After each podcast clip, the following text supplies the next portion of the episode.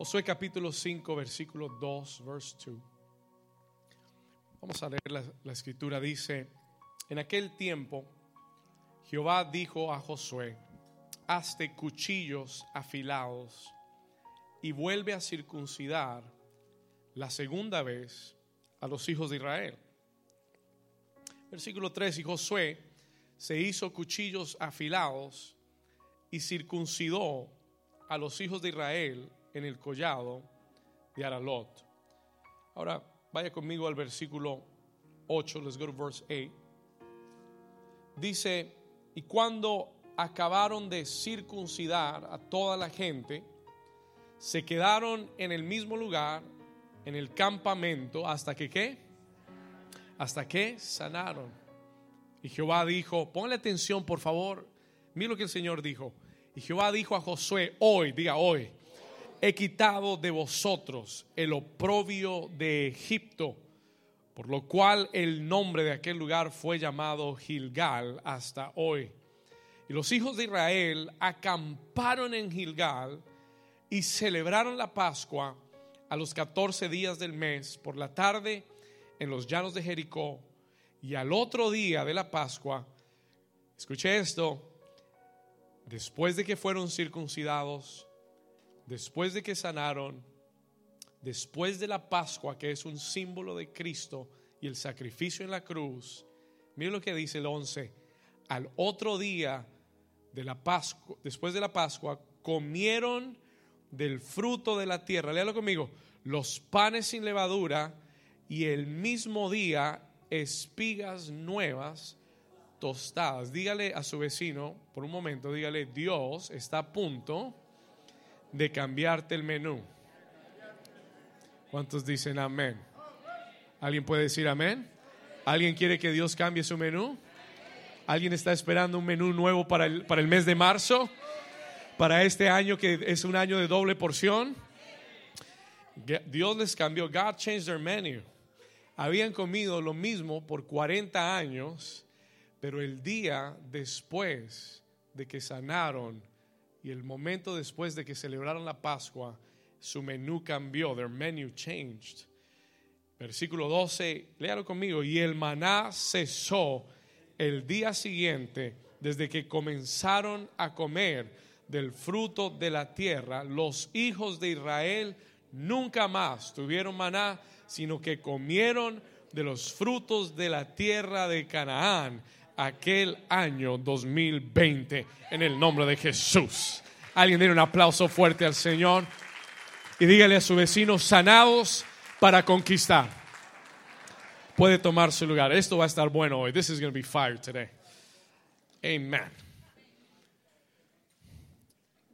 Después de 40 años en el desierto, after 40 years in the desert, escuche esto, Después de dar vueltas por 40 años y de estar en un ciclo repetitivo y de ser probados, de caminar un desierto, los hijos de Israel que están siendo liderados por Josué, finalmente cruzan el Jordán y el Jordán era el límite, Jordan was the limit, escuche esto, el Jordán era el límite entre el desierto y la tierra prometida.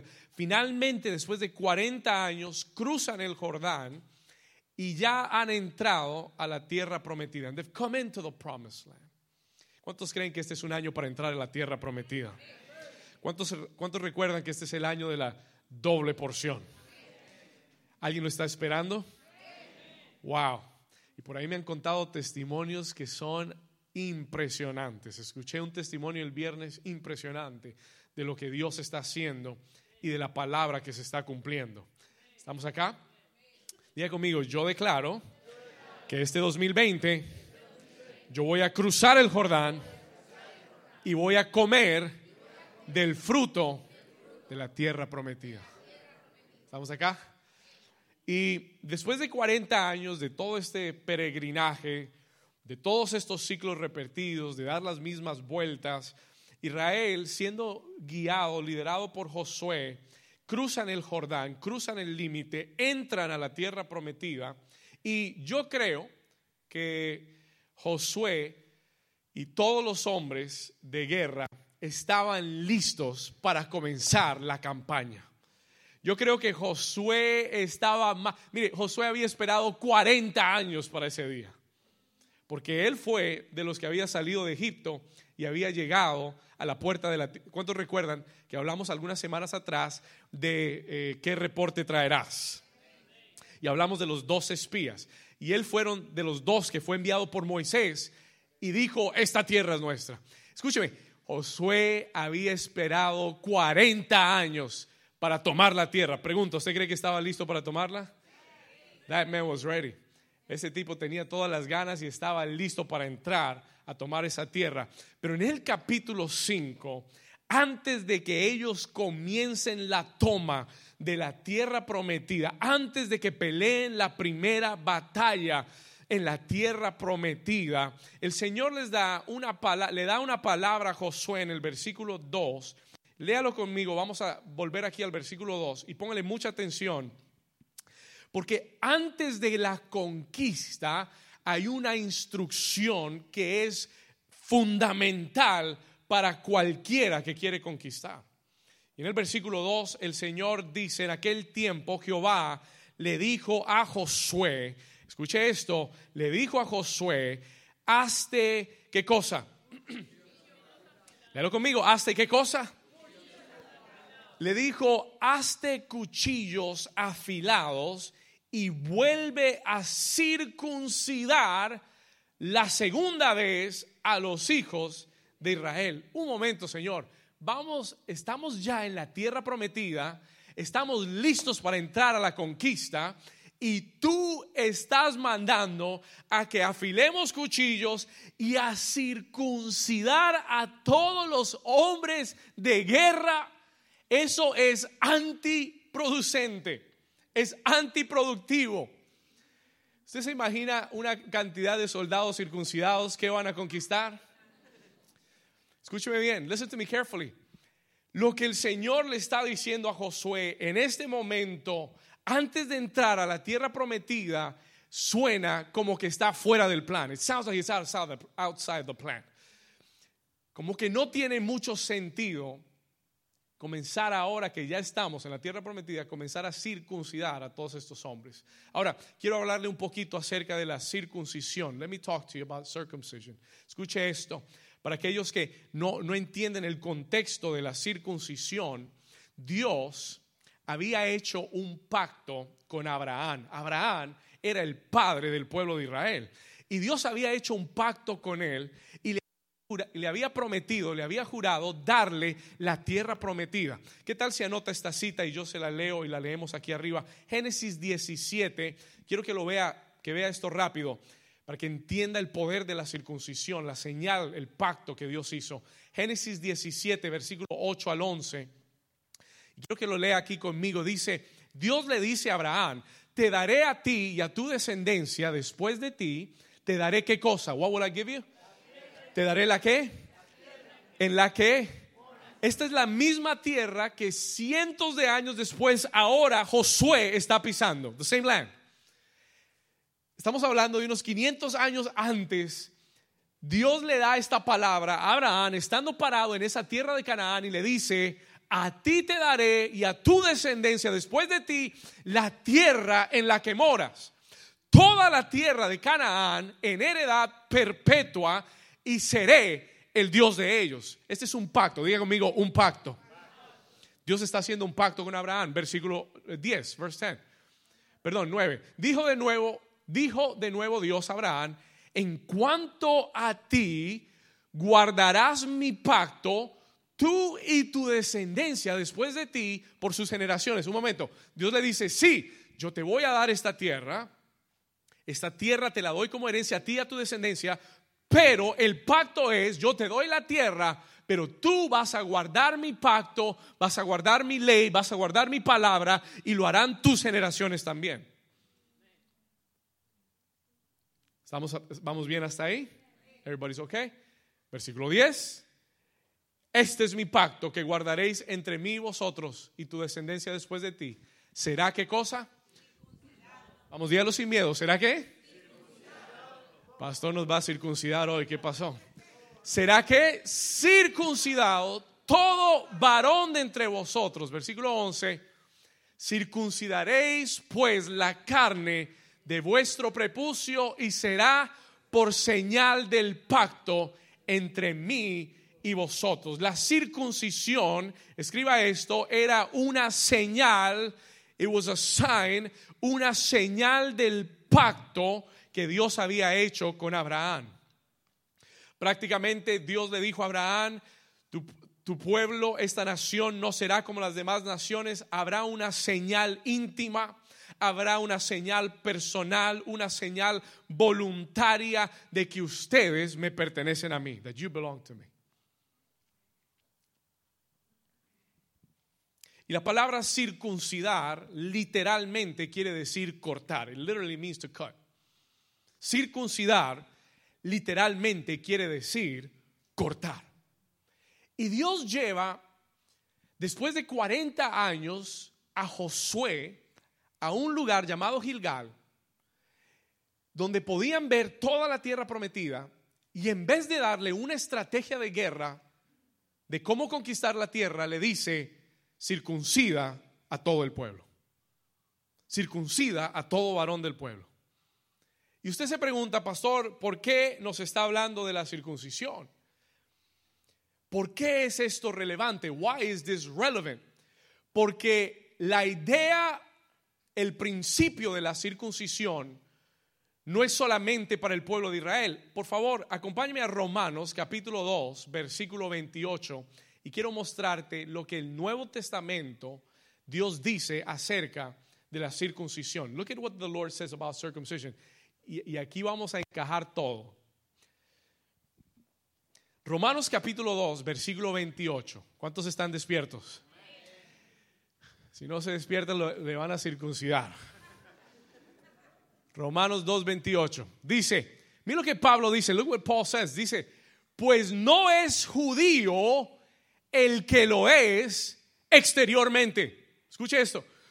Hay, hay gente que se, se, se, vuelve un ocho porque, porque ven el pueblo judío y les encanta toda la tradición judía y quieren practicar todo lo de los judíos. Y yo he encontrado muchos cristianos que se enamoran del judaísmo.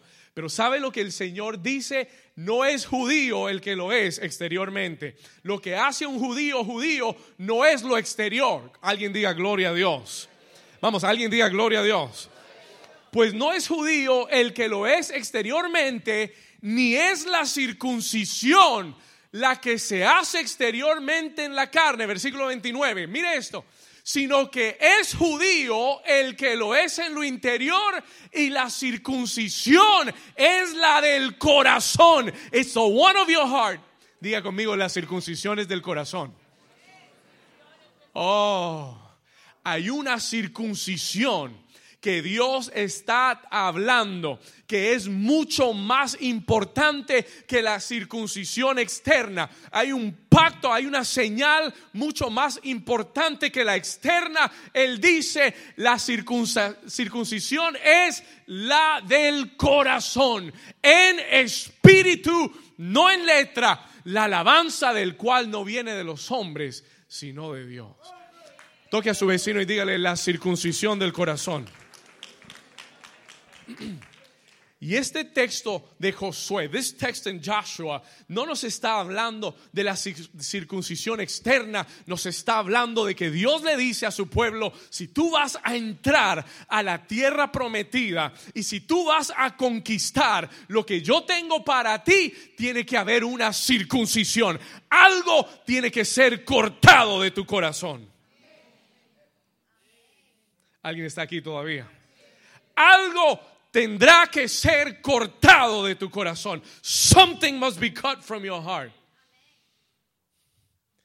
Espérese que vamos a llegar. Escúcheme acá. Existe una circuncisión que no es externa. Existe una circuncisión del corazón que sucede solo por medio del Espíritu de Dios. ¿Qué significa eso, pastor? What does that mean? Es, es eso. Esa circuncisión del corazón es donde Dios, escucha esto, corta aquellas cosas de tu vida de tu pasado que te han marcado, que te han herido, que te han lastimado, que te han avergonzado. Escúcheme bien, y donde el enemigo ha encontrado un lugar para oprimirte, para deprimirte, para afligirte y para derrotarte. My God. Ahorita vamos más profundo.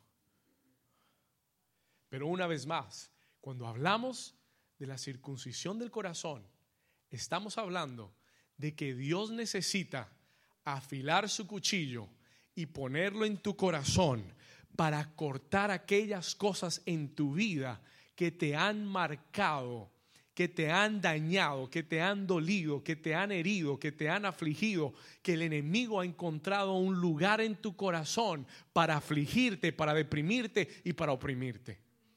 Y existen muchos hijos de Dios que están en la casa de Dios con corazones heridos y corazones no circuncidados. Y tratas de avanzar y tratas de conquistar y no puedes, no que no quieres, no puedes porque tu corazón está herido. ¿Alguien está aquí todavía? Vamos bien. Escúcheme bien. Y el Señor me dijo, David, hoy te doy un cuchillo afilado. Yo quiero que usted entienda que hoy vine con un cuchillo afilado. ¿Cómo así, pastor? ¿Dónde está el cuchillo? Bueno, la Biblia dice que la palabra de Dios es como una espada de dos, de doble filo. Escuche, de doble, no sé si usted ha visto una espada de doble filo, pero, pero todo lo que una espada de dos filos toca, lo penetra y lo corta. Porque hoy hay una palabra de Dios que, será como una espada de dos filos, dice Hebreos 4, que penetrará hasta lo más íntimo y lo más profundo de tu corazón para discernir tus pensamientos y tus intenciones. ¿Alguien puede decir amén? Hay alguien que le dé un aplauso al Señor esta mañana y que diga, Señor, tócame con tu palabra. Vamos, dile, tócame con tu palabra. Escúcheme bien. New Season, Dios hoy tiene una, una palabra afilada para circuncidar tu corazón. ¿Habrá alguien aquí que diga, yo necesito que Dios circuncide mi corazón? Acompáñame el versículo 8. Let's go to verse 8. Josué 5, 8.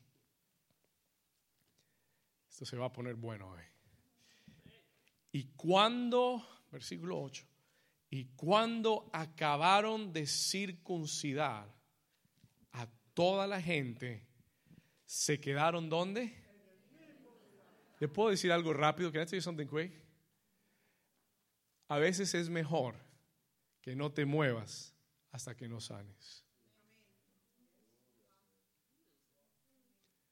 Hay gente que quiere hacer muchas cosas, que quiere moverse, que quiere hacer aquí, que quiere hacer allá pero hay algo que nos enseña aquí este versículo y es que Dios los mandó a quedarse en el mismo lugar hasta que sanaron. ¿Alguien puede decir amén a eso? Escúcheme bien. La circuncisión no es un proceso agradable. Es un proceso doloroso. It is a painful process. Pero es necesario. Diga, es necesario. Es necesario que Dios circuncide tu corazón. Es necesario que la palabra toque tu corazón de tal forma que corte aquellas cosas de tu pasado que te han marcado. Es, diga, es necesario. Vamos, dígalo con fe, diga, es necesario ser circuncidado. Escúcheme bien. Es doloroso, pero es necesario. Porque para sanar, primero Dios tiene que circuncidar. No entiendo, pastor, estoy un poquito confuso. Explíqueme mejor. Para eso estoy yo.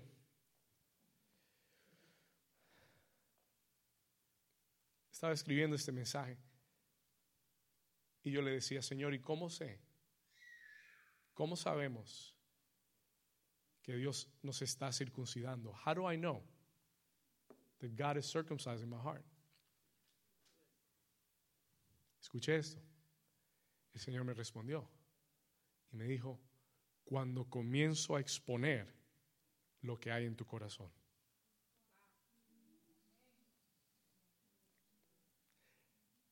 La circuncisión, para hacer la circuncisión, tiene que haber una exposición.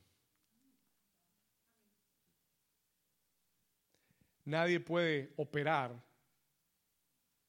en el corazón con una chaqueta puesta. Y para Dios circuncidar tu vida,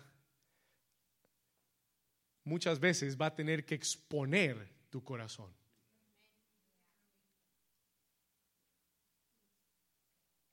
Y déjeme decirle algo, no es agradable cuando Dios expone nuestro corazón.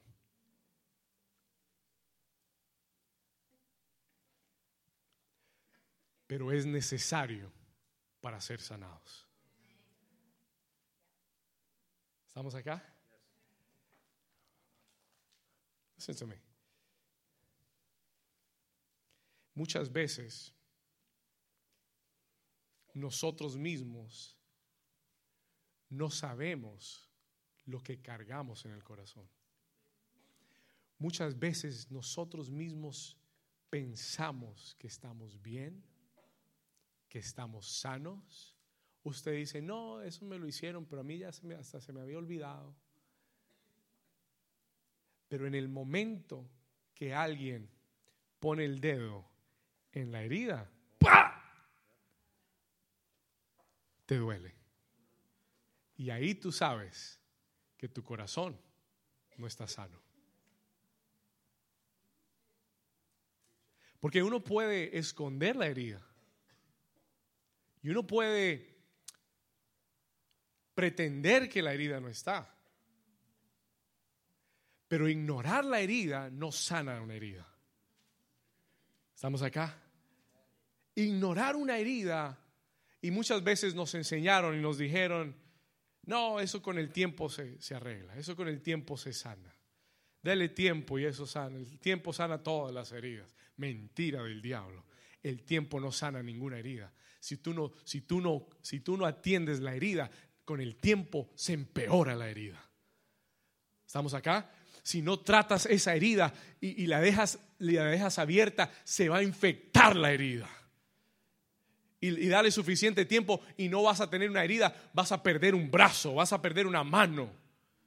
¿Alguien está aquí conmigo? Porque se te infectó la herida. Escúcheme bien. ¿Y qué tiene que hacer Dios? ¿Y qué hace Dios cuando quiere sanarnos para circuncidarnos? Él expone tu corazón. He exposes your heart y permite que tú lo veas y que otros lo vean. Para que no puedas seguir ignorándolo. ¿Alguien está aquí conmigo? ¿Alguien está aquí todavía? Dígale al vecino, vecino, amárrate el cinturón, que esto se va a poner bueno hoy. Dígale, amárrese el cinturón. Va a doler un poquito y después va a sanar. Amén. ¿Alguien está aquí conmigo? Y escúcheme bien, muchas veces nosotros mismos ni sabemos lo que cargamos en nuestro corazón. Muchas veces nosotros pensamos que estamos bien. Tú dices, yo estoy listo para conquistar. Pastor, yo estoy listo para ir y hacer la obra. Yo estoy listo para el ministerio. Yo estoy listo para las promesas de Dios. Pero escuche esto. Pero hemos atravesado experiencias que nos han marcado y que han dejado heridas profundas que tapamos. Y Dios a través de alguna situación o a través de o a través de su misma palabra expone nuestro corazón y entonces vemos salir reacciones Diego amigo reacciones y emociones. Anote esas dos palabras. Vemos salir reacciones y emociones que no esperábamos. Pregunta, ¿alguien aquí ha tenido una mala reacción algún día? El resto de ustedes tienen corazón bien sano. ¿Alguien aquí ha tenido una mala reacción con su, con su cónyuge, con sus padres, con sus hijos, con el jefe? ¿Ah?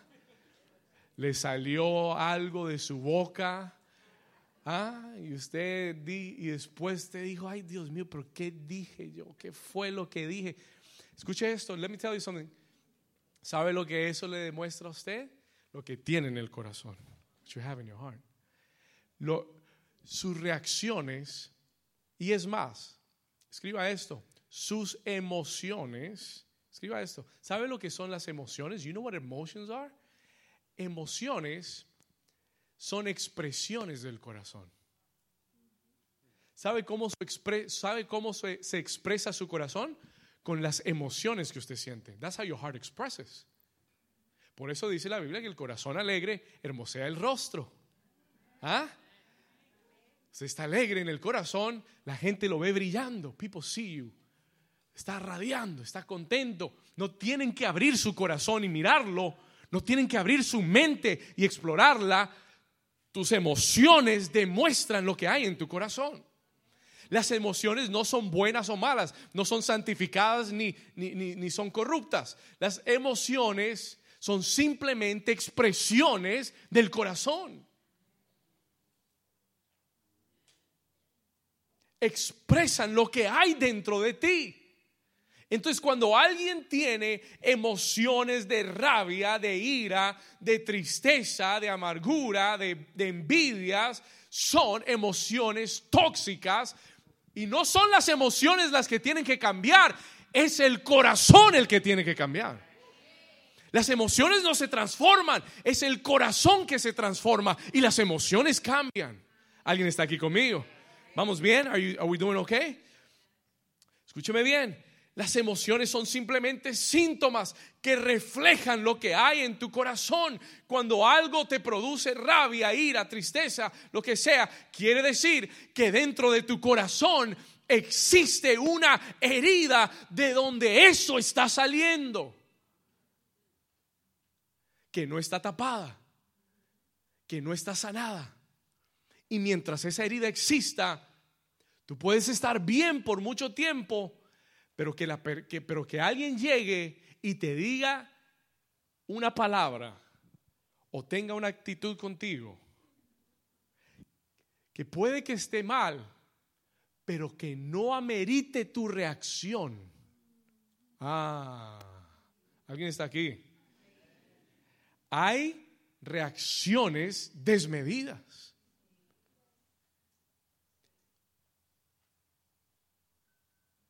Que si pones, que si tú no le pones atención, vas a continuar con un corazón herido y lastimado y no vas a poder conquistar lo que Dios tiene para ti. Le voy a explicar por qué. Let me explain to you why. Y esto me impactó. Vaya conmigo al versículo 9. Come with me to verse ¿Alguien Dios le está hablando aquí o solamente a mí? Y Jehová dijo, mire, después de que acabaron de circuncidar y se quedaron en el mismo lugar en el, del campamento hasta que sanaron, versículo 8, hasta que qué? Hasta que qué? Versículo 9, Jehová dijo a Josué, mire lo que Dios le dice, después de que circuncida al pueblo y después de que ellos sanan, mire lo que Dios le dice, le dice a, a Josué, Jehová dijo a Josué, hoy, diga amigo, hoy, he quitado de vosotros el oprobio de Egipto. Un momento, wait a minute. Dicho sea de paso, esta generación que está entrando a la tierra prometida no había conocido a Egipto.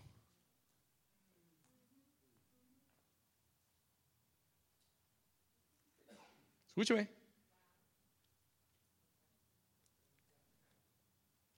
Todos los que salieron de Egipto murieron en el desierto. They all died in the desert. 40 años, toda esa generación murió en el desierto. Los que entraron nunca había estado en Egipto. Pero cargaban, escuche esto, pero cargaban un oprobio, diga oprobio. Y la palabra oprobio es la palabra vergüenza. La palabra oprobio es deshonra, aflicción. Escuche, cargaban aunque ellos ni sabían, ni se habían dado cuenta, cargaban sobre ellos un oprobio, una vergüenza. ¿Por qué? Porque habían sido esclavos, sus padres habían sido esclavos por más de 400 años. Ahora, eso se dice rápido, pero piense por un momento las ramificaciones de ser un esclavo. Think about it for a moment. Un esclavo es una persona que no tiene autoestima. Un esclavo es una persona, escúcheme bien, que tiene vergüenza, no tiene valor en sí mismo, ha sido maltratada. Un esclavo es una persona que ha sido abusada, que ha sido lastimada, que ha sido herida, menospreciada. Piense en cómo tratas a un esclavo. Porque Israel en Egipto fue esclavo por mucho tiempo y cargaba sobre su corazón un oprobio.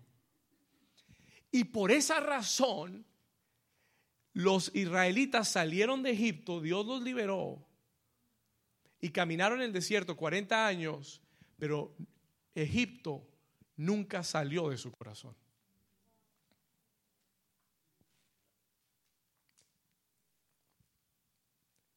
Y Dios les dio, oh, eso se va a poner mejor. Escuche esto, diga conmigo mentalidad de esclavo.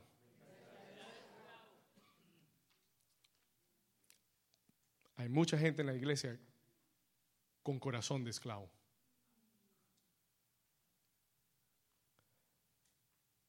Escuche esto. Ellos tuvieron un faraón que los golpeaba, los maltrataba, los hería, los menospreciaba.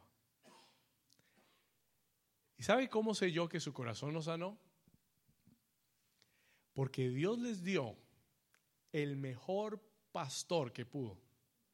La Biblia dice que no había un hombre más noble, más manso que Moisés.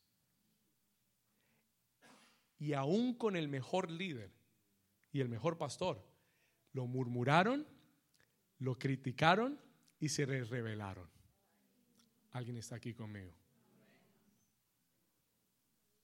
Y le voy a decir esto, let me tell you this.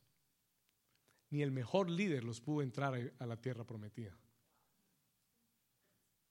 Dios buscó al mejor líder y no pudo llevarlos. ¿Y sabe lo que el Señor me dijo? El Señor me habló y me dijo, David, mientras haya un corazón herido, el enemigo siempre tendrá territorio en tu vida.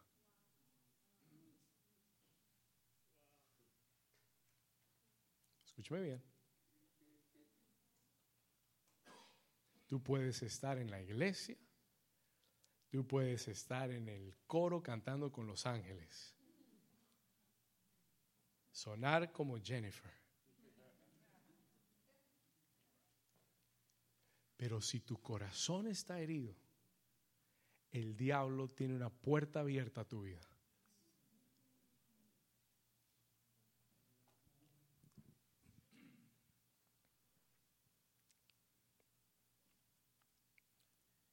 Y Dios sabía que hasta que eso no fuera cortado y ellos sanaran, no podían tomar la tierra. Escúchame bien. Hasta que sanaron, diga hasta que sanaron. Dios los tuvo ahí quieticos. ¿Hasta que qué? Dios quiere que tú. He wants you to be healed. Listen to me carefully. Escúchame bien. Ahora, Dios quiere que entiendas hoy que hasta que tu corazón no sane, Tú no podrás conquistar lo que Él tiene para ti. You won't be able to conquer what He has for you. Sea una nueva relación en tu vida, sea que tú estés pidiéndole a Dios por esa ayuda idónea en tu vida, sea la restauración en tu matrimonio, sea la restauración con tus hijos, sea una promesa para tu negocio, para tus finanzas, para el crecimiento ministerial, sea lo que sea, no podrás, te lo digo hoy de parte del Señor, no podrás conquistar. Oh, sí, podrás tener una relación, pero esa relación será tóxica. No estoy diciendo que no puedas encontrar a alguien, encontrarás a alguien, pero una persona herida siempre terminará, terminará hiriendo a todos los que se vienen a su alrededor. No me diga amén a eso porque no, no quiero hiriéndole a la gente alrededor. Atención, escuche. ¿Cuánta gente soltera pide por una persona, una ayuda idónea. Y lo primero que debes considerar, lo primero que debes considerar es el estado de tu corazón. Hay gente que dice, hay gente que piensa que se va a casar para ser feliz.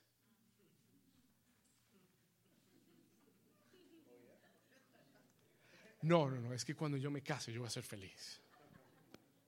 Mano, no sabe lo que está hablando. Y aquí está lo que le quiero decir. This is what I'm going to tell you.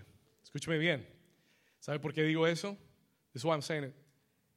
Porque si tu corazón no está sano y tú no eres feliz, tú solo no vas a ser feliz con otra persona. ¿Alguien está aquí conmigo?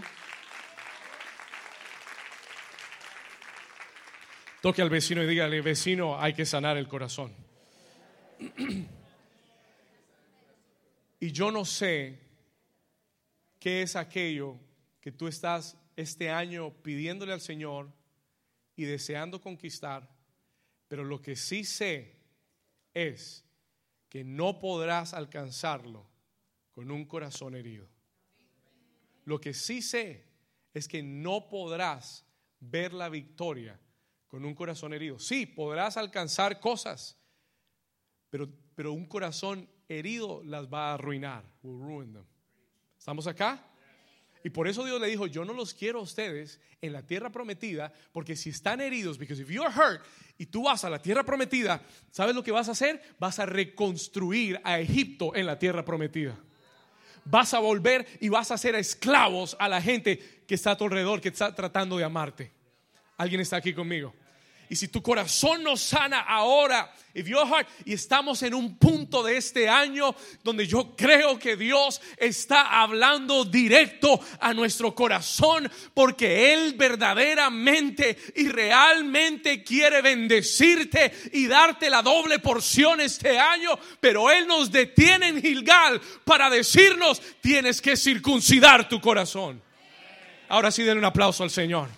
Tienes que circuncidar tu corazón. Tienes que permitirme cortar de tu corazón aquellas emociones, reacciones, aquello que ha estado como una herida guardada en tu corazón. ¿Por qué, pastor? Why? Listen to me. Porque hay áreas que el enemigo tiene cautivas en tu vida. Hay áreas que no vas a poder conquistar o avanzar hasta que tu corazón sane. Y el Señor me dijo esto, porque un corazón herido siempre será una puerta abierta para el enemigo.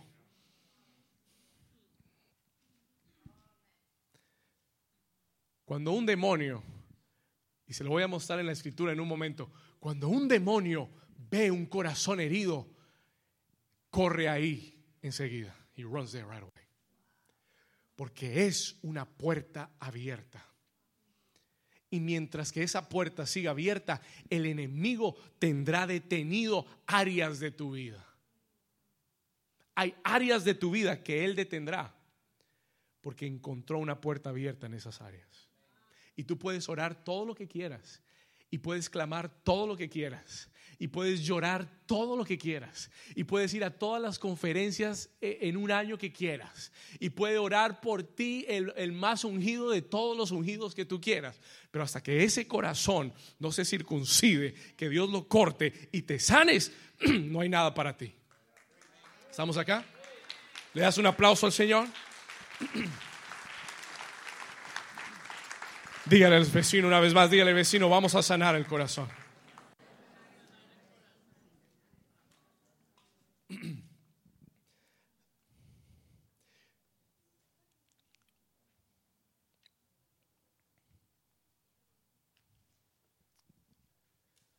Me impresionó tanto el entender eso. To understand that.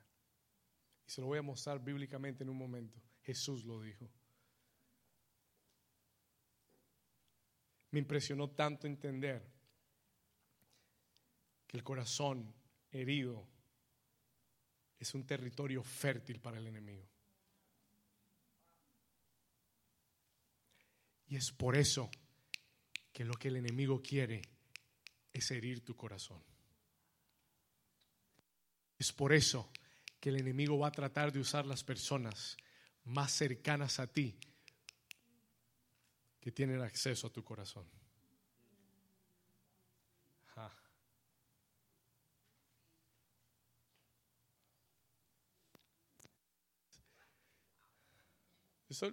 yo me quedo callado no porque no sé qué decir.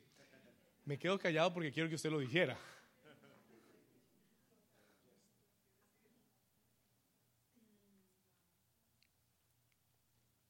Sí, el corazón es un territorio.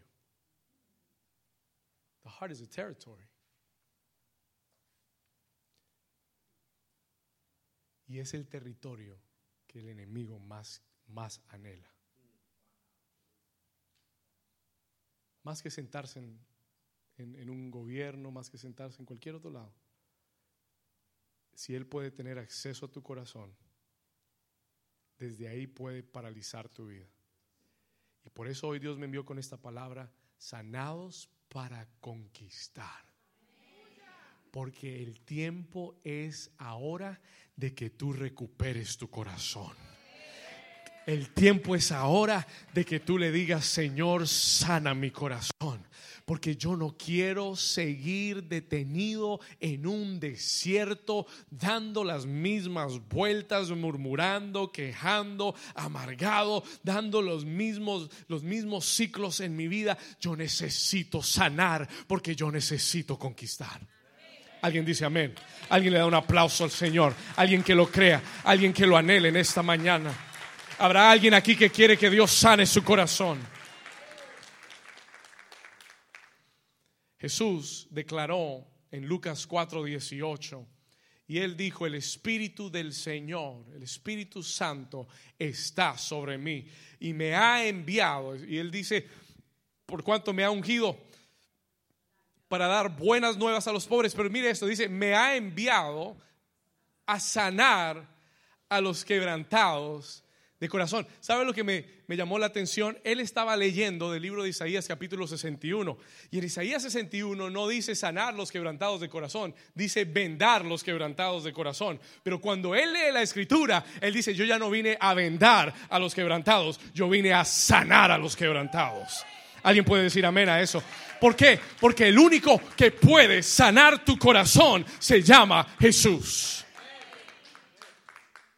Y cuando Él viene, Él dice, Él, el Espíritu del Señor me ha ungido para sanar. Y yo quiero que tú entiendas en esta mañana que ningún psicólogo, ningún psicólogo, ninguna relación, ninguna persona, ninguna iglesia, ningún hombre podrá sanar tu corazón. Nobody can heal your heart. Solo, solo existe un cirujano, se llama Jesucristo. Es el Espíritu Santo el que puede agarrar las piezas de tu corazón, juntarlas y no remendarlas, no vendarlas, sino darte un corazón nuevo.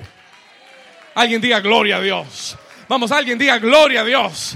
Vamos, darle un aplauso al Señor fuerte y dile, dame un corazón nuevo. Dame un corazón nuevo. Jesús vino a esta tierra para sanar tu corazón. He came to heal your heart no solamente dice sanar a los quebrantados, a los que tienen el corazón partido, destrozado. Él dice, vine a pregonar libertad a los que están cautivos y darle vista a los que están ciegos y a poner en libertad a los oprimidos. Cuando tú tienes un corazón herido, tú estás en una cárcel. You are in a prison.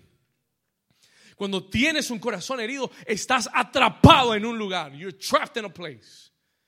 Y por eso Él dice, yo vine a poner en libertad a los que están oprimidos. Diga conmigo, sanado para conquistar.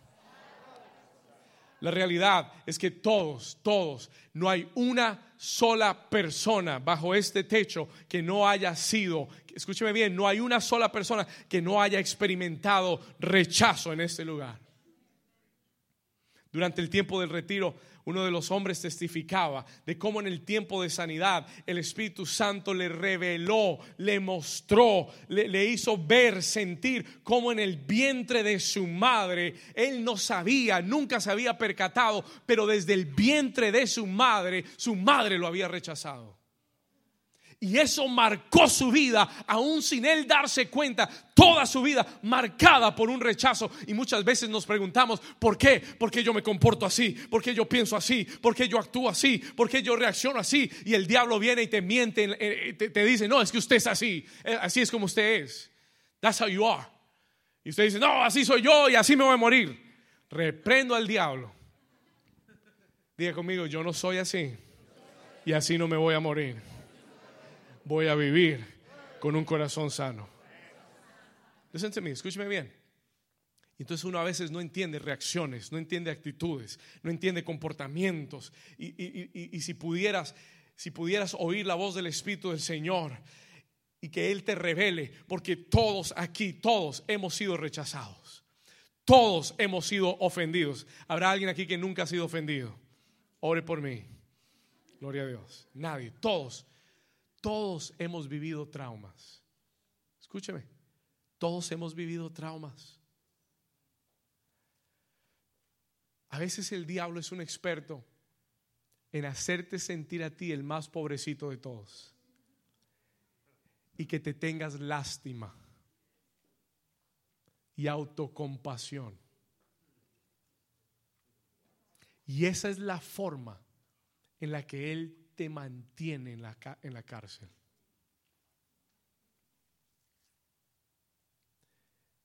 Pero yo quiero que usted sea consciente de que toda persona que está sentado ahí alrededor suyo, todos en este lugar, hemos tenido que lidiar con traumas. Hemos tenido que lidiar con ofensas. A todos nos han partido el corazón.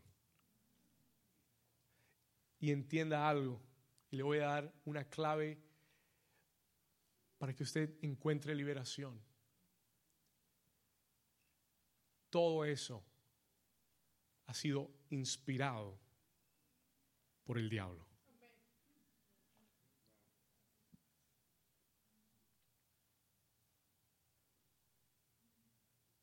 Jesús lo dijo. El diablo vino a robar, matar y destruir. Y se lo acabo de decir. El diablo sabe lo valioso que es tu corazón. Y por esa razón tratará de usar a las personas más cercanas a tu corazón para destruir tu vida. Y si esa puerta se abre y no sana, ahí siempre tendrá un lugar de donde agarrarse. Where he will have control of your life. Y tú puedes estar bien y todo puede estar yendo bien en tu vida, pero cuando él agarra eso de nuevo,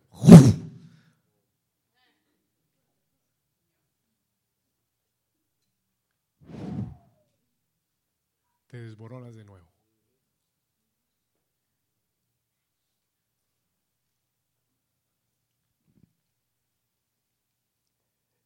Hoy es el día que el Señor trajo un cuchillo afilado y le va a cortar la mano al diablo de tu corazón. En el nombre de Jesús. Jesús vino a sanar a los quebrantados. Te doy esta clave. Let me give you a key. Quieres sanar en el corazón.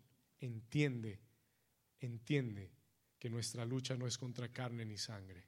Entiende entiende que ellos te hirieron, ellos te ofendieron, pero el que de, verdad tienes que estar enojado es con el diablo. mientras que tú culpes a las personas, nunca encontrarás sanidad a tu corazón. Mientras que siempre tengas un culpable, mientras que haya siempre alguien a quien echarle la culpa, tu corazón nunca encontrará sanidad.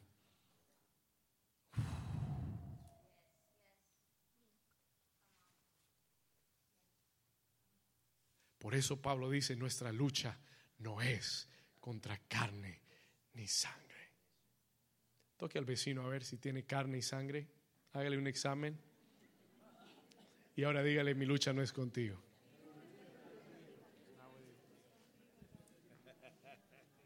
plenty. Hay unos que tienen más carne, pero bueno, eso es otro prédica. Aleluya. O sea que tú no eres mi problema. ¿Cuántos dicen amén?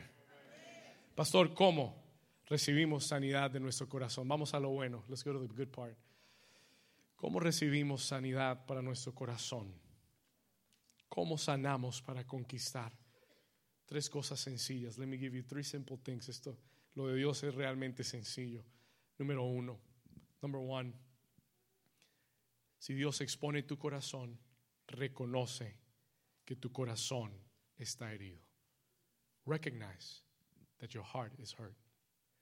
¿Sabe por qué? Eso suena muy sencillo, suena muy simple, pero déjeme contarle algo. Dios no te va a forzar a sanar. Dios no va a obligar a nadie a sanar. Dios no va a sanar a nadie obligado. Él no va a romper la puerta de tu corazón y entrar y, cambiarte todo. He's not going to do that. Y Dios, es más, le voy a, voy ir un paso más y decirle que Dios no puede sanar al que no quiere ser sanado. ¿Sabe qué me impresiona? Jesús iba a sanar, sanó a muchos enfermos. Y un día se encuentra con un paralítico que está ahí por más de 40 años, 38 años, no, no puede caminar, paralizado. Siempre que ah, eh, dice que estaba en Betania frente a una un estanque y una vez al año venía un ángel, movía las aguas y el primero en llegar sanaba. Y este paralítico había estado ahí 38 años. Y Jesús va pasando y lo ve. Y el hombre le pide misericordia a Jesús. Y Jesús le dice, le pregunta, ¿quieres ser sano? Y la pregunta puede parecer ofensiva. O sea, me ve aquí tirado al lado del, estanque y me va a preguntar si quiero ser sano. Pero ¿sabe por qué? Porque la pregunta no es retórica, la pregunta es al corazón. Oh, le voy a decir por qué. Porque hay, hay enfermos que no quieren ser sanos. Escúcheme. Hay enfermos que no quieren sanar. Hay gente que le gusta la autolástima y quieren que todo el mundo les tenga pesar. Y que todo el mundo le diga, ay, pobrecito, ay, mire, ay, ay, usted, ay. Hay gente que se acostumbra a eso y quiere la atención de la gente para que les tengan lástima. Y Jesús no viene a tener lástima de ti, Jesús viene a preguntarte, ¿quieres ser sano, sí o no? ¿Y eso no? Y si quieres ser sano, yo te sano.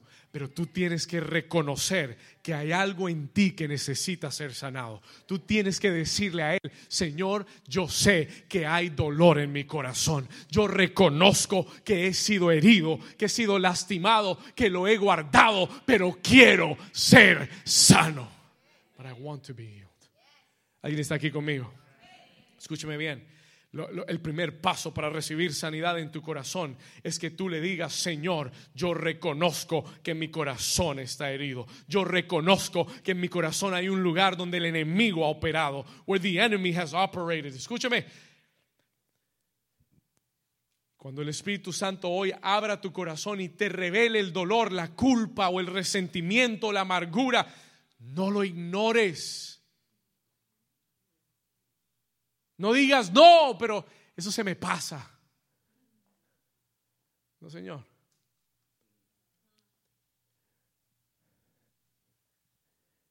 como hacemos muchas veces, levantamos el tapete y ponemos todo el mugre y lo escondemos y pensamos que estamos limpios. Que otros no lo vean no quiere decir que no está. ¿Estamos ahí? Y, llega el día que eso se levanta y todo lo que hay adentro sale.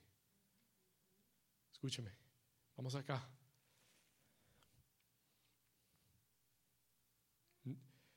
¿Sabe? Cuando uno reconoce el dolor en el corazón, eso se llama humildad. Let's go. ¿Y sabe lo que Dios dice de un corazón humillado? Dice Dios, un corazón contrito y humillado, nunca, nunca despreciaré. Si tú te humillas ante Dios y tú le dices, Señor, estoy podrido adentro, tengo el corazón podrido, Dios no se va a asustar. Él te va a decir, mi hijo, para eso vine yo. Y solo estaba esperando que me lo dijeras. Hay que confesarlo. You gotta confess it. Número dos, number two. Número dos, ¿cómo recibimos sanidad en nuestro corazón para conquistar? Número dos, lleva y confiesa tu dolor en la cruz. Mire, antes de desahogarse con cualquiera, desahóguese en la cruz con Jesús. La cruz es la mayor expresión del amor de Dios. Usted no encontrará un amor más grande y más sobrenatural que el que Dios derramó cuando envió a su único hijo voluntariamente a sufrir en una cruz, siendo crucificado, lacerado, con una corona de espinas clavada a su frente, ensangrentado, con todo el infierno y todos los demonios y todos los principados y potestades atacando y atormentándolo en la cruz. Y el padre viendo a su hijo sufriendo de esa forma y no pudiendo hacer nada por él. Al punto que el mismo Jesús mira y dice, Padre, Padre, ¿por qué me has abandonado? Hasta el Padre tuvo que darle la espalda a Jesús en la cruz.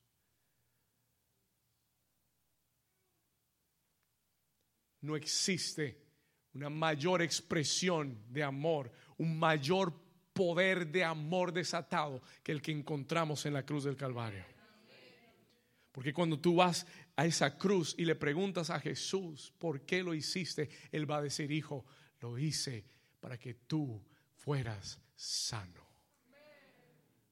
Isaías capítulo 53.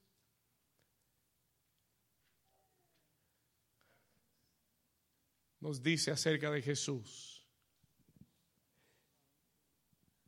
que su dolor más profundo no fueron los clavos en sus manos, que el dolor más profundo que experimentó no fueron los látigos romanos el dolor más profundo no fue la corona de espinos. Dice que Él fue despreciado. Diga conmigo despreciado. Despreciado. Y desechado entre los hombres. Varón de dolores. No dice que sufrió, dice que experimentado en quebranto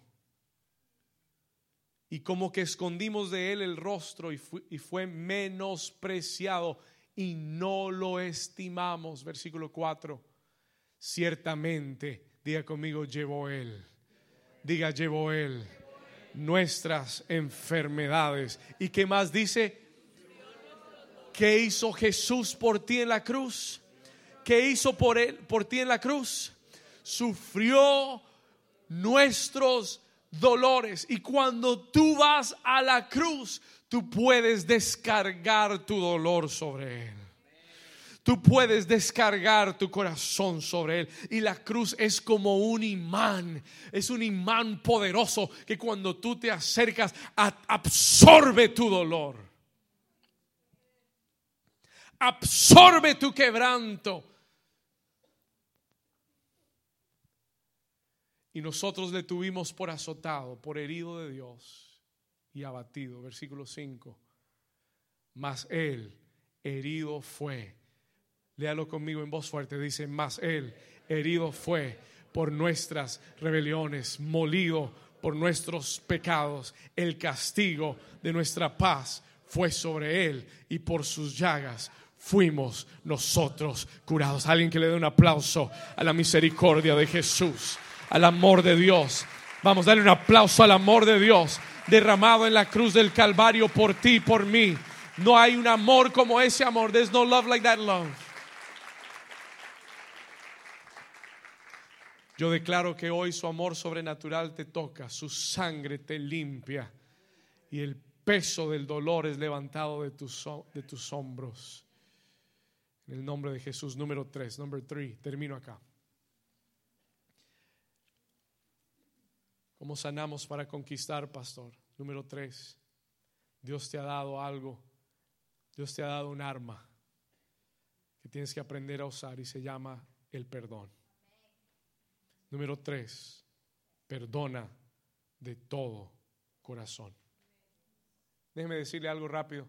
El perdón no es un lujo que nos podemos dar si quiero, si no quiero, no. El perdón es una necesidad. ¿Por qué, pastor? porque las ofensas son inevitables. ¿Sabe lo que Jesús dijo? Jesús dijo, es imposible que no vengan las ofensas.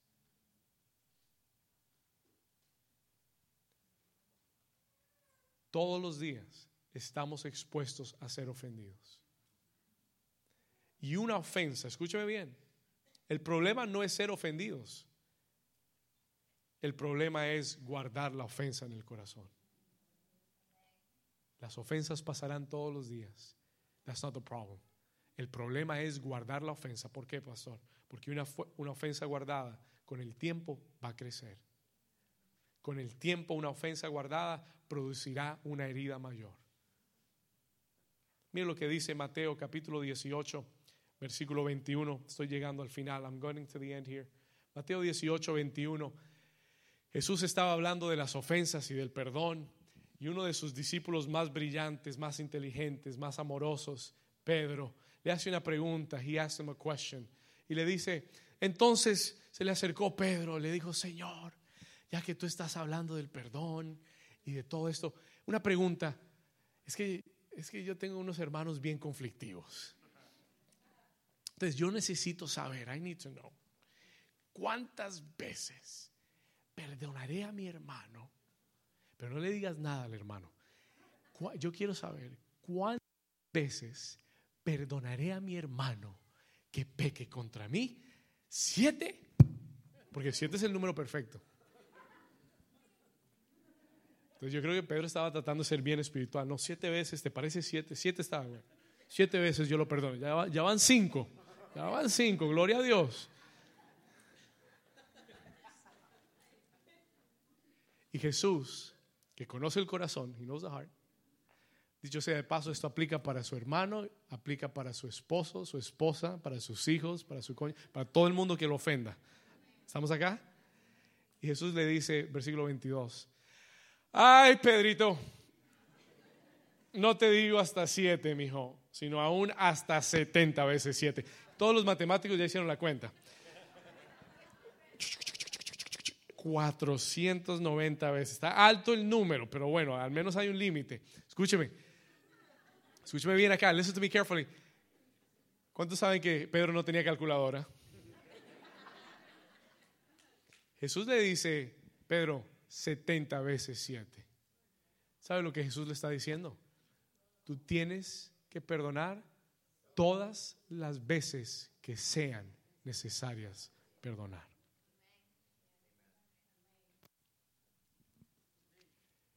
Y Jesús para ilustrarle esto. Escúcheme acá.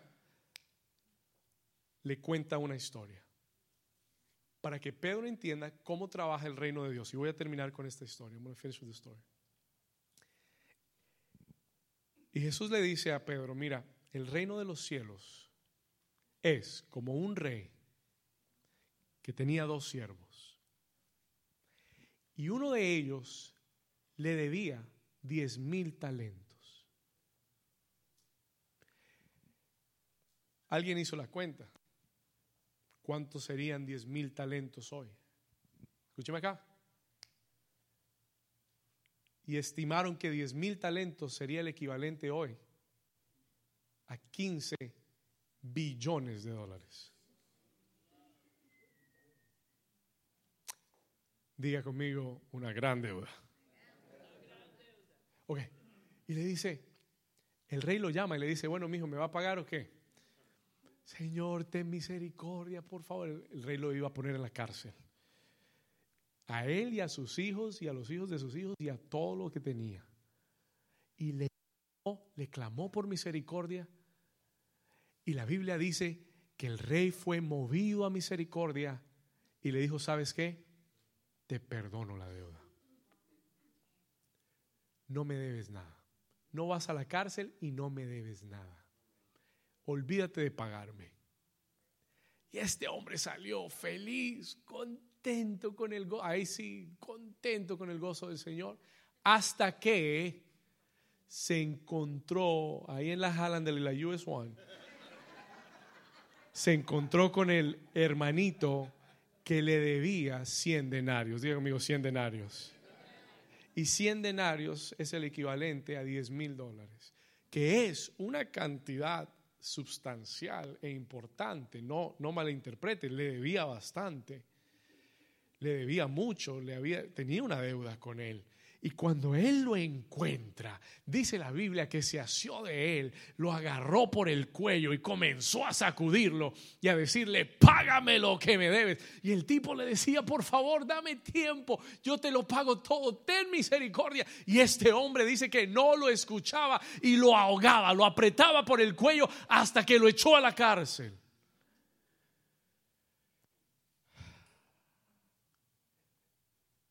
Por ahí había un siervo del rey que lo vio.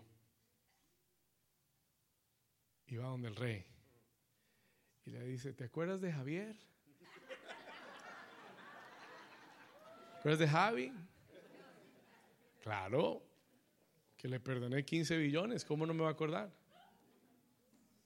Bueno, imagínate que se encontró a Gabriel que le debía 10 mil dólares y lo echó a la cárcel. Y el rey dijo, ¿qué? Ahora, mire lo que Jesús dice en este versículo. Y aquí terminamos. And we're finish here. Pon atención al versículo. Vamos al versículo 33, creo. 30. Vamos al, quiero mostrarle algo rápido en el 30 y después vamos al 33. Miren lo que dice del que no perdonó. Miren lo que dice. Eh, Más él no qué. ¿No qué? Oh, no dice que no pudo perdonarlo. Dice que no qué. Versículo 33. Vamos acá. El Señor llama a Javier y le dice, ¿no debías tú también tener misericordia de tu consiervo como yo tuve misericordia de ti, versículo 34. Entonces su Señor, enojado, le entregó a quién? ¿Sabe quiénes son los verdugos? Escucha esto. Los los verdugos son espíritus atormentadores.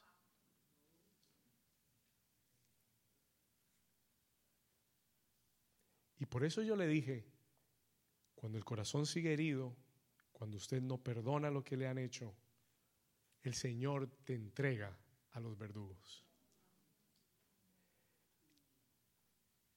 Legalmente, el enemigo tiene derecho para atormentarte y para dañar tu vida. hasta que pagase todo lo que debía. 35, verse 35. Escuche esto. Vamos a terminar. Así también, mi Padre Celestial hará con vosotros si no perdonáis de todo corazón cada uno a su hermano sus ofensas. Por favor, cierre sus ojos. Quédese en su lugar.